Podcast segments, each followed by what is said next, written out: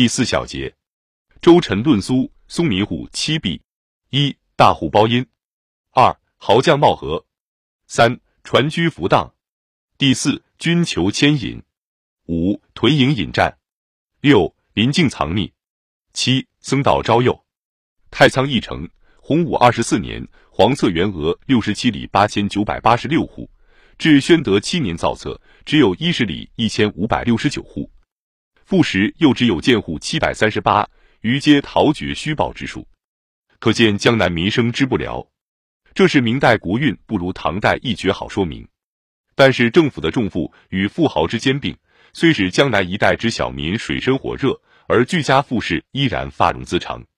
张居正为江南豪家田至七万顷，粮至二万。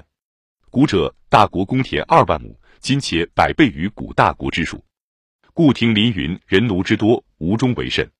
世宦之家有至一二千人者，会其农民谓之家人。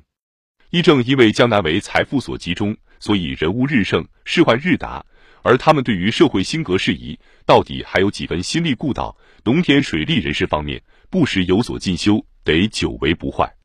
明代有专管苏松等七府水利官，初设主事或郎中，正德九年，四遣都御史，十二年，又遣工部尚书，十六年，又令巡盐御史，嘉靖四十五年，巡江御史，万历三年，都管，永乐二年，弘治七年，发民夫二十万，正德十六年，发军民夫十余万。嘉靖六年、二十四年、隆庆三年、五年、万历三年，履兴大功。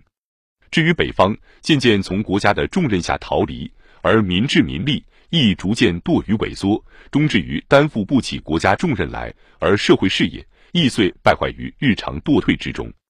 首论北方水利者，为元代之于吉。莫张占北齐裴延俊至宋河成举，皆于河北兴水利。元则有托克托、郭守敬及余吉，言之由经白者为明代之徐真明，有西北水利义，一名露水客谈，其他如邱俊等亦皆言之。名人上有元黄、汪英娇、左光斗，及星有李光地、陆陇奇、朱氏、胡奔渠、柴朝生、蓝鼎元诸人。最后有左宗棠，然所言多限于河北京东一带。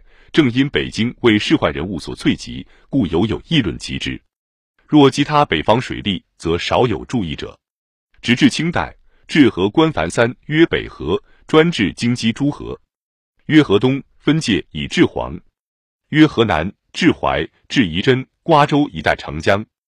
而运河则三河分治之。盖除治黄通运以外，基不知再有所谓水利矣。